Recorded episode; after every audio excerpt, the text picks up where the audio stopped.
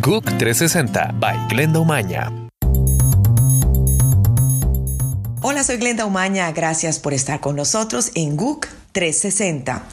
Les cuento que el Tribunal Supremo Electoral de Honduras anunció que no va a proclamar ningún ganador de las elecciones presidenciales hasta que se cuente el último voto. Se espera que el proceso termine este jueves.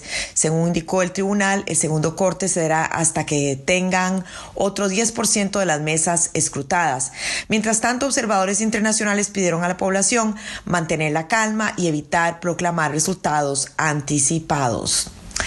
El último mensaje del submarino argentino desaparecido en el Atlántico Sur con 44 tripulantes reportó un cortocircuito y un principio de incendio en las baterías.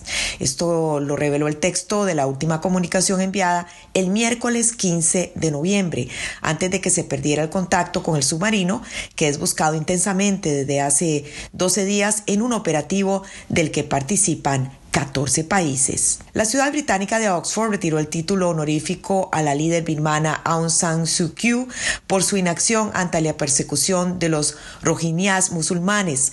De acuerdo con las autoridades, no pueden mantener el máximo honor de la ciudad a alguien que cierra los ojos, dicen, ante la violencia. Por otra parte, Suu y el Papa se reunieron hoy en el Palacio Presidencial en Birmania. El encuentro tardó 45 minutos y estuvo centrado en la suerte de los 620 mil rojiñás que tuvieron que huir a Bangladesh escapando a la represión del ejército birmano.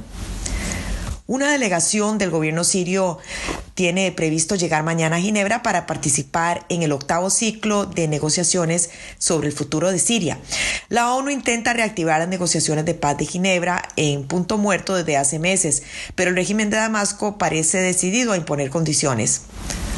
Inspirados en la técnica de doblaje del origami, investigadores de Estados Unidos elaboraron a bajo costo músculos artificiales para robots que tienen el poder de levantar mil veces su propio peso.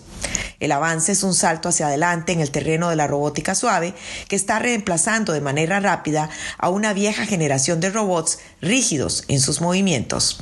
Soy Glenda Umaña, gracias por estar con nosotros en GUC 360. GUC 360 by Glenda Umaña.